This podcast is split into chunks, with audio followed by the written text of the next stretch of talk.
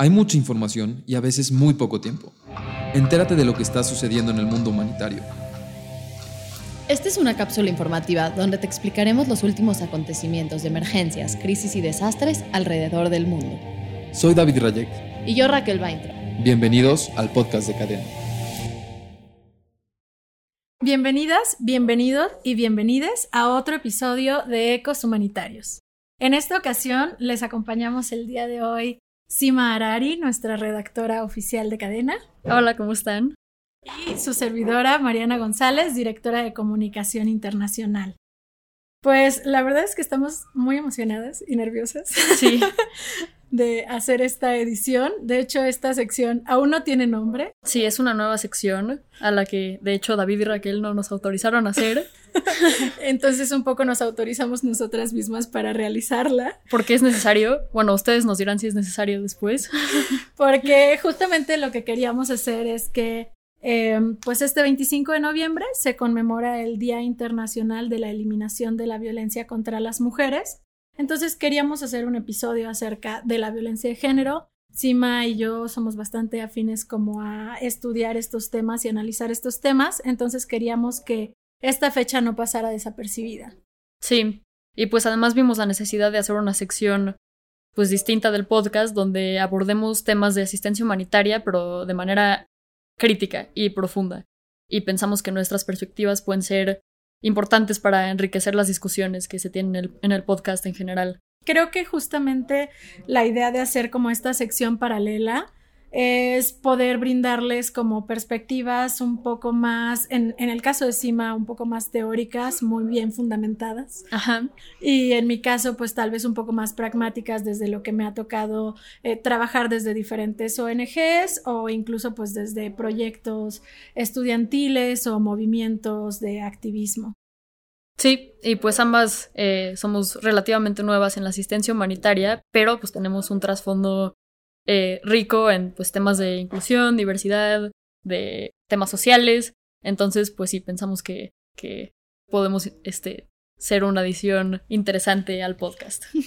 Así que esperemos que disfruten esta nueva edición de Ecos Humanitarios. Para ya traerles un poco más el tema del día de hoy, como les comenté, es el chiste hablar acerca de la eliminación de la violencia de género. Este día como tal fue instaurado por la Asamblea General de la ONU en 1999, pero parte justamente de una historia pues un tanto trágica que tiene lugar en 1960 cuando asesinan a las, hermanas Mirabal en la República Dominicana, a Minerva, María Teresa y a Patria.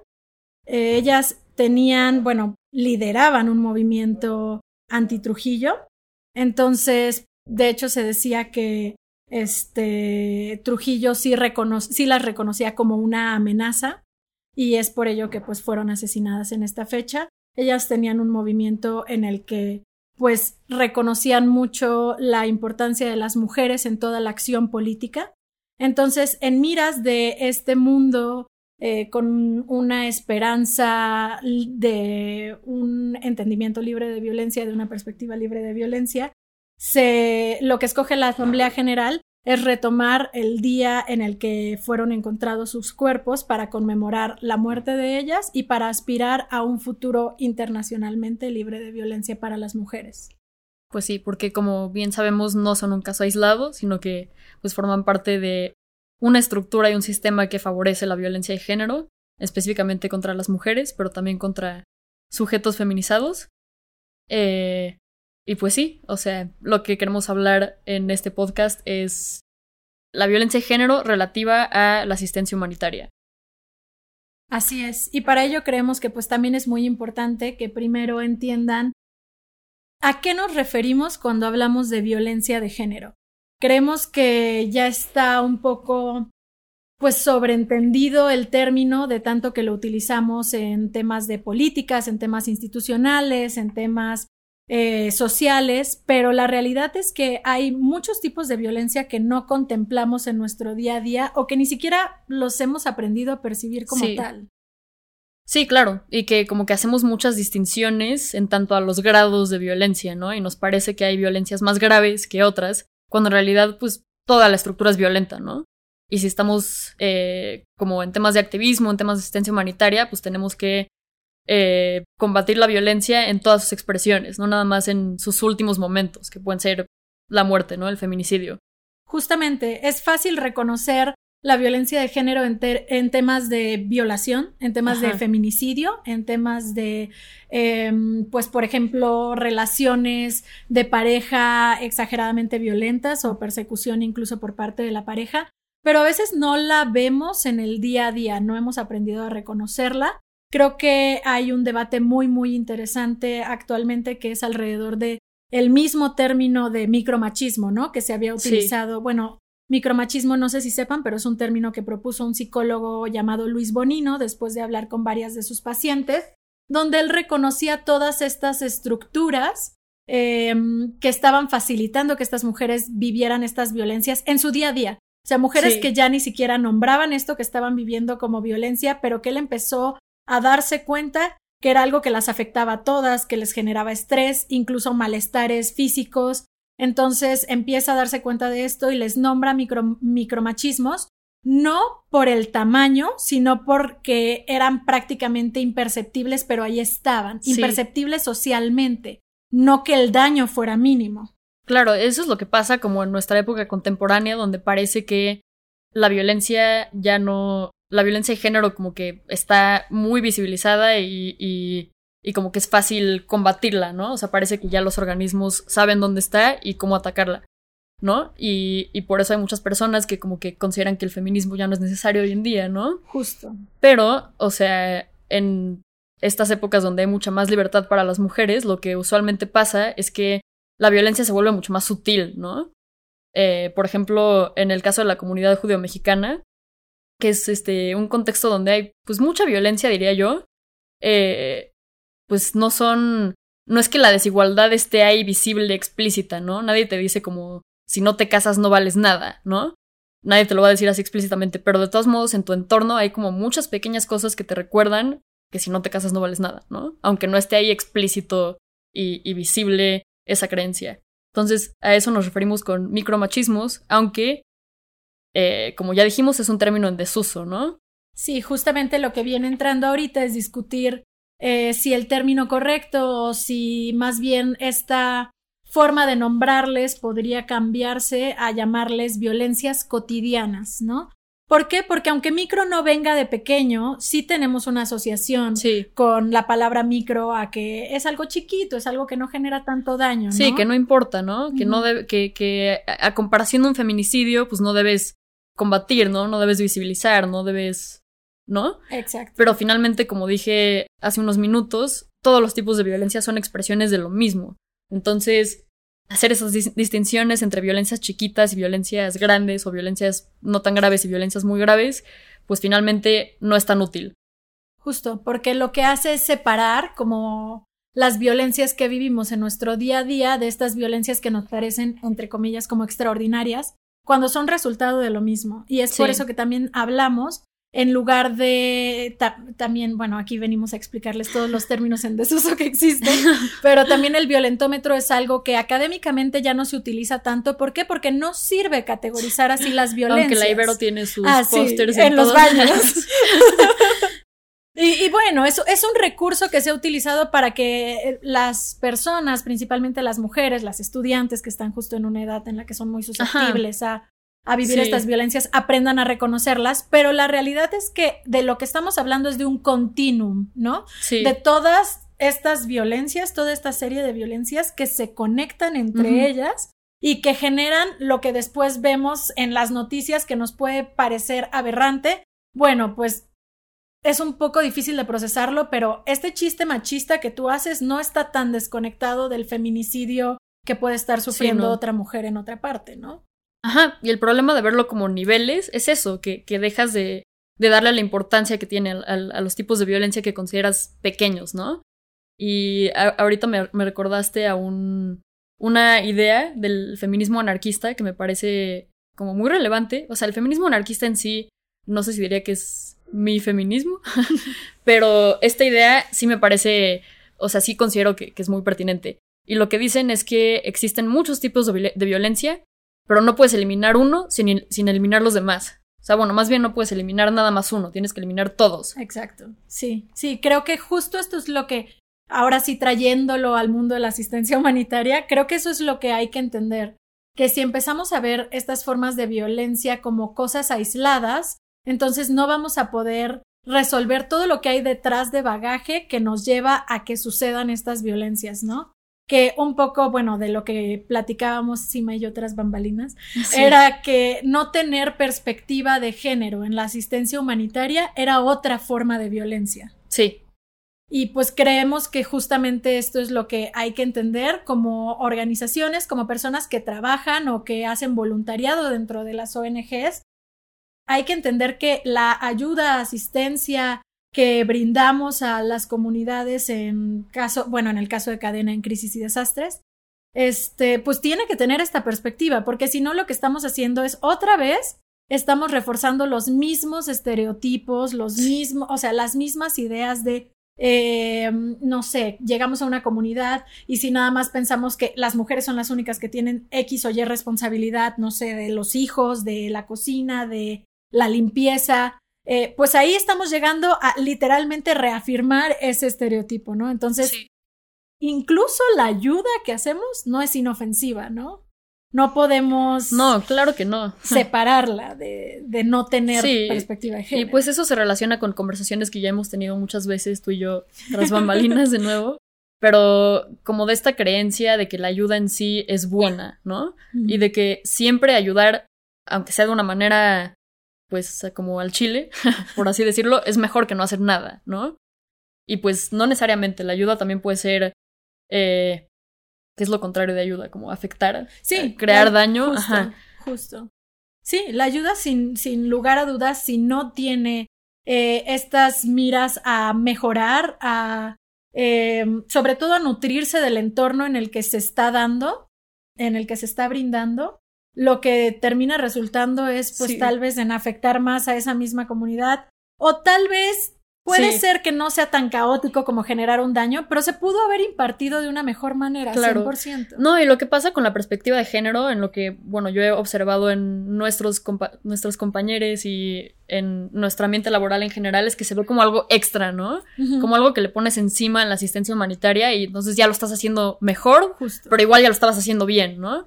Y pues no, aquí lo que venimos a proponer es que la perspectiva de género es algo que debería ser esencial, ¿no? Parte de la asistencia, no algo que le pones encima, no algo que está como de lado, sino algo que haces, pues sí, que es parte de tu trabajo cotidiano como, como actor humanitario. 100%, la...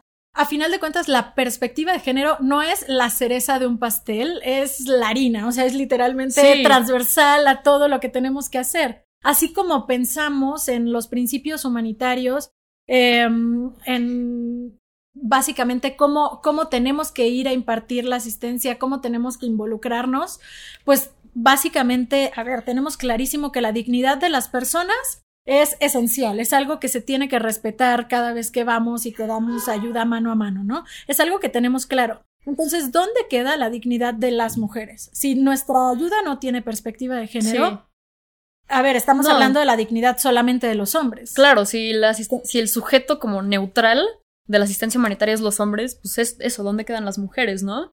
Y regresando al feminismo anarquista, hablar de género también te lleva a hablar de, raza y de clase y de... Claro. Pues otros tipos de, situaciones vulnerables que también implican violencia, ¿no? No podemos hablar de violencia de género sin hablar de... De todas estas otras formas, de violencia, justo. Claro. Sí, y creo que el reto actual que tenemos en, en, la lucha contra la violencia de género es ahora no solamente separar los tipos de violencia, de violencias de género, sino no separarla de otros tipos de violencias en general, ¿no? O sea, de la violencia racista, la violencia clasista, de todas estas formas que, a ver, o sea, si creo que pasa mucho cuando vamos a comunidades que estamos haciendo juicios que no haríamos, em, juicios alrededor de las mujeres que no haríamos en una zona más urbana, por ejemplo, ¿no? Ah, claro. sí está 100% conectado. Sí, totalmente. Estoy tratando de pensar en un ejemplo de eso. o sea, tal vez, por ejemplo, esto, ¿no? Que tú decías que es un poco más em, dentro de la comunidad eh, judía, em, un poco más como eh, sutil, ¿no? El mencionar que la mujer debería tal vez hacer o no hacer X o Y cosa. Bueno, llega, o sea, pasa mucho cuando se imparte asistencia humanitaria que llegas y no, ahí ya presupones que la mujer de la comunidad es la que cocina, es la que eh, cuida a los hijos, es la que tiene que hacer X y Y cosa. Entonces, a ver, sí, sí es también esta cuestión de eh, la sutileza, sí viene un poco más dentro del entorno urbano que ya aprendió a confeccionar sus formas de violencia de esa forma. Ajá. Pero dentro de sectores en los que la gente externa puede llegar a ser clasista o racista, lo que puede terminar sucediendo es que ya sus formas de violencia son exageradamente directas, ¿no? O sea. Ah, claro, no, totalmente. Y, y, es también feo como hacer la distinción, ¿no? De que nosotros somos mejores porque aquí es más sutil, ¿no? Ajá, nosotros hablando de un contexto urbano. Ajá. No, finalmente es lo mismo. O sea, es la misma estructura y. O sea, lo que permite los dos tipos de violencia es finalmente la misma cosa, ¿no? Claro, claro, que por ahí es donde también podemos justo eh, pues reflexionar acerca de toda la estructura que ocasiona la violencia de género. El fin de semana pasado estaba pintando un mural que me encargaron justo alrededor de, este día para conmemorar el día de la eliminación de, de la violencia contra las mujeres. Y se me acercó una señora a decirme, oye, pero ¿cuál es la causa de la violencia? Y yo así como, señora, permítame tantito, es que me voy a tardar como 50 horas en explicarle y tengo que acabar este mural ahorita, entonces si me aguanta nomás un rato. Pero es una buena pregunta, o sea, no es una pregunta obvia, ¿no? No, no. O sea... Y justo creo que, de hecho, ella empezaba a hacer una recapitulación muy interesante la gente cuando ve una obra o cuando ve pues a final de cuentas lo que provoca el arte en las personas. Ah, claro, también podemos hablar de, eso en, otro, en otra ocasión, ¿no? Sí, sí, pero justo ella empezaba a reflexionar, ¿no? Y decía, es que a ver, por un tiempo dijeron que todo, eh, que la responsabilidad era de las mamás en la crianza. Y luego decían que este, con terapia ya te ayudabas. Y luego decían que todo era culpa del gobierno. Y luego decían que la educación y que X y Y y Z. Y me acuerdo que en un momento le dije como, pero es que ¿por qué queremos buscar una sola razón? O sea, a final de cuentas, la violencia de género tiene un carácter estructural. Sí. Estructural, ¿por qué? Porque está presente en instancias, o sea, en, en instituciones, instituciones tales como la familia, como las escuelas, los juzgados, los hospitales. Y está fundado en pues 3000 años de cultura, o sea, no es algo que salió de la noche a la mañana, ¿no? Exactamente, y que no es como, a ver, sí, e, en esta semilla de árbol de X o Y está la raíz de toda la No. Y pues la violencia también ha sido distinta en diferentes contextos, ¿no? Y pues por, es por eso, porque ha tenido como diferentes causas o diferentes expresiones, ¿no? Claro. Y justamente se ha visto, se ha visto muy diferente eh, y, de esto sale lo que mencionamos al principio, ¿no? Toda esta gente que dice, pues ya, ¿para qué se ocupa el feminismo si ya a hombres y a mujeres les pagan igual? Sí, o sea... pienso que es una idea muy liberal, ¿no? Porque pones el énfasis como en el individuo, ¿no? Y es como ya todos tienen las mismas oportunidades, ¿por qué no nada más eh, ponemos más mujeres CEOs y ya? Exacto. sí, no, y además en qué individuo, ¿no? O sea, ¿en qué, en qué tipo de es el problema del feminismo liberal, ¿no? Que, o sea, a ver, ¿a qué tipo de, mujeres estás beneficiando aquí, no? ¿Por qué intereses estás viendo? ¿Todas las mujeres quieren esto? Que, pienso que, hace falta como replantear esas preguntas para, tanto dentro de la asistencia humanitaria como en los feminismos en general. Sí, 100%. Y, y otra vez desarraigarnos de esta idea de una mujer universal, ¿no? o ah, sea, creo que justamente en lugar del Día de la Eliminación de la Violencia contra la Mujer es otra vez recordar Día de Eliminación sí, son de la violencia contra las mujeres, ¿no? Otra vez nos están eh, poniendo en una misma bolsa sin entender que, a ver, a cada una nos cruzan diferentes dificultades y diferentes eh, cuestiones como lo puede ser la raza, como lo puede ser el nivel de pobreza, como lo puede ser el nivel de educación, el nivel de acceso a oportunidades. No, o sea, estábamos hablando del contexto judío-mexicano, o sea, pero realmente es un contexto como privilegiado en su mayoría, ¿no? Pero igual es una realidad que importa, ¿no? Y que las violencias importan, pero claro que es completamente distinto ese contexto al, por ejemplo, el contexto de una mujer migrante, ¿no? Claro. Y sí, como partir de que hay una mujer universal puede ser también sumamente violento. Sí, porque estamos pensando entonces así, las mujeres ya están accediendo a X o Y puesto, este, padrísimo, y por el otro lado tenemos a que nos toca en cadena, trabajamos con población en movilidad, y la verdad es que sí te toca escuchar unas historias de mujeres que por favor, nada que ver tiene su realidad con la de una mujer que ahorita está logrando ser gerente de ah, sí. Nike. O una mujer trabajadora sexual, ¿no? Exacto. O sea, cómo abordas los términos de agencia, de independencia en estas como realidades tan separadas. Creo que son muy distintos, ¿no? Y pensar que hay una mujer universal te va a llevar a una sola definición de estos como objetivos que tenemos. Sí, 100%. Y creo que ahí tocas otro punto súper importante en una asistencia con perspectiva de género, la agencia de las mujeres, o sea, que están en campo, ¿no? O sea, que, que, es a las que vamos a impartir esta asistencia, ajá, claro, pues ¿qué opinan? ¿Qué piensan? ¿Qué necesitan? ¿Por qué? No, o sea, estoy hablando en general por todas las organizaciones. Cadena, la verdad es que ha transitado empezar a hacer estas preguntas de una manera pues muy elocuente y que, que, la verdad nos emociona que estemos pasando justo a este punto. Pero como ONGs es importante que nos lo preguntemos, o sea, que, que no saquemos a las mujeres de la ecuación ni dentro de las comunidades ni dentro de nuestras instituciones, ¿no? O sea, ah, también la perspectiva de género de nosotras como mujeres que estamos en ONGs. Sí, sí.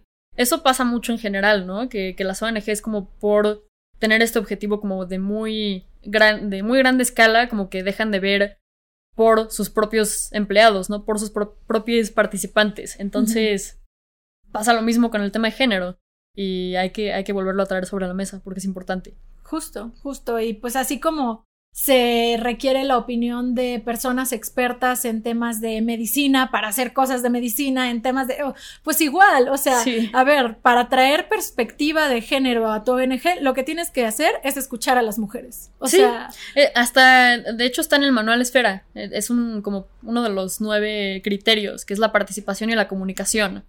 Yo creo que es una idea que a fuerzas tiene que incluir perspectiva de género. 100%. O sea, no puedes tener, no puedes entablar un diálogo eh, ni, tener una comunicación abierta sin, sin tener en cuenta que los contextos son distintos, ¿no? Y eso a fuerzas va a implicar al género. Claro. Y a todo lo que ya hablamos, la raza, la clase, ¿no? Claro, el contexto. Sí.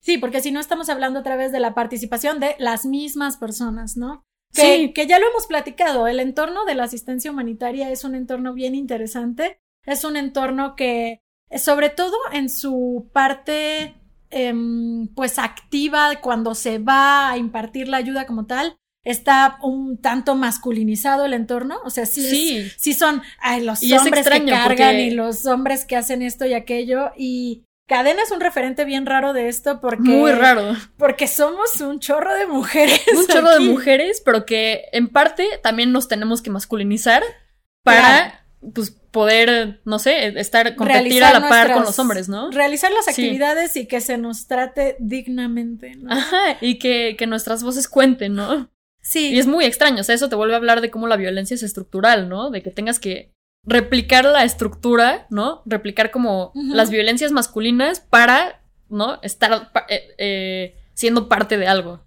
Que esto es lo que reafirma lo que platicábamos, ¿no? Cuando hablamos de violencia de género, sí hablamos de violencia contra personas feminizadas. O sea, aquí ah, el problema dentro, o sea, el problema de raíz atrás y lo que se aborrece y por lo que se actúa en la violencia de género es por este odio a lo femenino. ¿Por qué? Porque, a ver. Sí, y eso afecta a los hombres también. 100%, porque por eso no pueden tener ninguna actitud que pueda ser percibida como femenina eh, claro, porque si no, son blanco de estas mismas. Sí, si estás en la escuela y tomas clases de ballet, te van a hacer un bullying terrible. Tremendo, ¿no? Claro.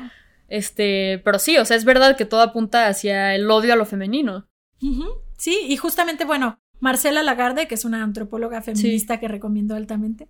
Este, digo, tiene sus, sus pormenores en los que tal vez no estoy tan de acuerdo, pero lo que me gusta mucho es cómo define el patriarcado, que aquí el problema de la violencia de género es un problema estructural patriarcal, ¿no? O sea, aquí e, esa es la raíz y la estructura que genera todo este daño, que se puede aliar con otras estructuras que generan todavía más daño, pero dentro de la patriarcal... sí, eh, hay otra teórica feminista que, que, lo, que sustituye ese término, o bueno, más bien lo enriquece por... heteropatriarcado capitalista racialmente estructurado. Así. Ah, que suena muy eh, complicado. No, pero es que justo es eso, justo es eso. Pero hablando justo de este patriarcado, lo que define, que ya después podemos hablarles de el heteropatriarcado racialmente estructurado, porque... Nada más quédense con el término, Ahorita luego lo discutimos. Este, pero entonces desarmándolo un poquito y centrándonos ahorita en patriarcado, eh, Marcela lo que dice es que se sostiene de estos diferentes puntos. Por un lado, se nos enseñó a las mujeres a ser enemigas. ¿Por qué? Ah, Porque tenemos sí. pocos espacios. Como decías tú, hay que masculinizarse para que te respeten, para que te traten dignamente, para que te escuchen. Ajá, pero bueno, en ca- cadena es la anomalía, pero en muchos espacios es eh, por cada 10 personas que trabajan ahí, una o dos son mujeres o tres son mujeres. Entonces se nos enseñó No, que había que pelearse ese espacio. Sí. Y es esto que aprendes desde la secundaria, ¿no? No. De que Sí. es mejor llevarte con los hombres, ¿no? son menos complicados. son menos complicados, Dramáticos, sí. ¿no? Menos dramáticos.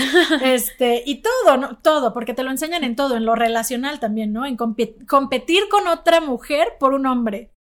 Ah, eso es durísimo, sí. Te- o, o sea, básicamente, y, y a eso nos referimos. Suena a que no tiene nada que ver con el mundo de la asistencia humanitaria, pero es la misma lógica la que configura que después esa violencia se replique ahí.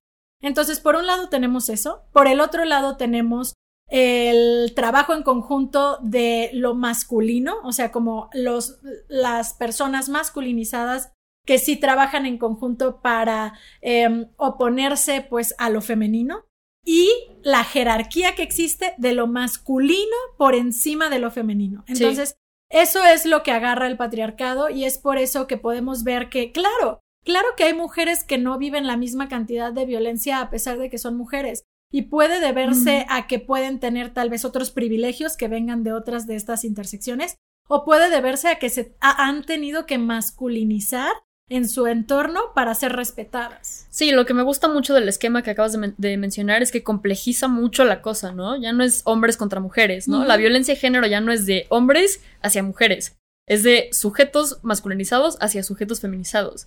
Y eso, pues, puede incluir un montón de sujetos que no entran en categorías hombre y mujer así como de manera cerrada, ¿no? Claro. Claro, y que no entran en categorías de hombre y mujer, ni personas hetero, ni, per- o sea, todos, Sí. esto- todos estos como diferentes apellidos que tenemos, ¿no? O sea, y lo vemos, lo vemos porque tan es así que estamos hablando tanto del hombre hetero que tiene eh, gustos o aficiones que pueden ser consideradas femeninas, pero también podemos hablar de la persona no binaria, podemos hablar de la mujer, podemos hablar de, o sea que la verdad es que, o sea, entre más lo entre más le ponemos un poquito de coco a esto que implica de lo masculino contra Sí. lo femenino o por encima de lo femenino, más entendemos que de ahí eh, la verdad es que se sitúan muchísimas de las violencias que vemos que a veces no entendemos eh, porque, ya sabes, luego estos Sí. comentarios que surgen, ¿no? De, pero violencia contra la mujer, pero si también los hombres sufren. Ah. Sí, pero también muchas veces viene de este mismo patriarcado. Ah, sí, eso, eso es muy, muy interesante de ver, ¿no? Pero yo creo que la clave de todo es complejizar, ¿no? No quedarnos con esquemas binarios y cerrados y, y simplificados, ¿no? Hombres contra mujeres, eh, eh, homosexuales contra heterosexuales. No sé, estoy hablando tonterías, pero el No, punto pero es no quedarnos con esquemas cerrados sobre sí mismos. El punto es abrirlos y complejizar y como que ver esos canales pequeños que están en conexión. Y ahí entramos nosotras con este tema de la asistencia humanitaria.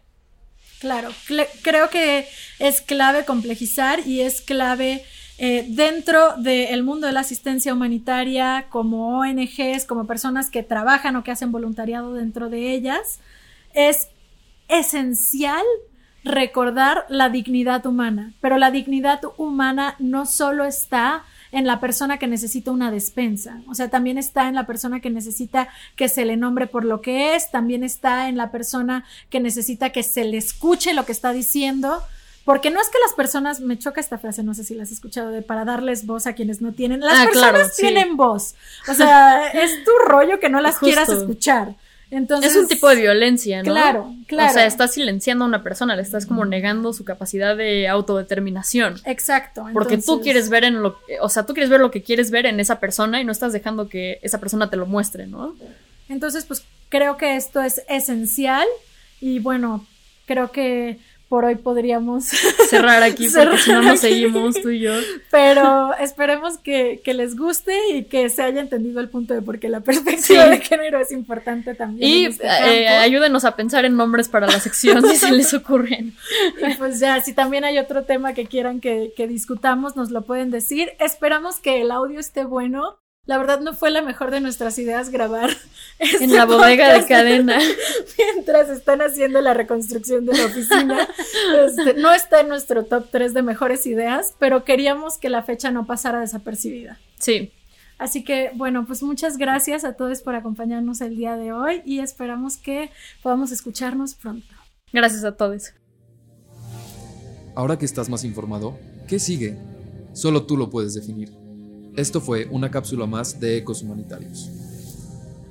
Si quieres encontrar más información, visita ecoshumanitarios.com y síguenos en Instagram como Ecos Humanitarios. Soy David Rayek. Y yo Raquel Weintraub.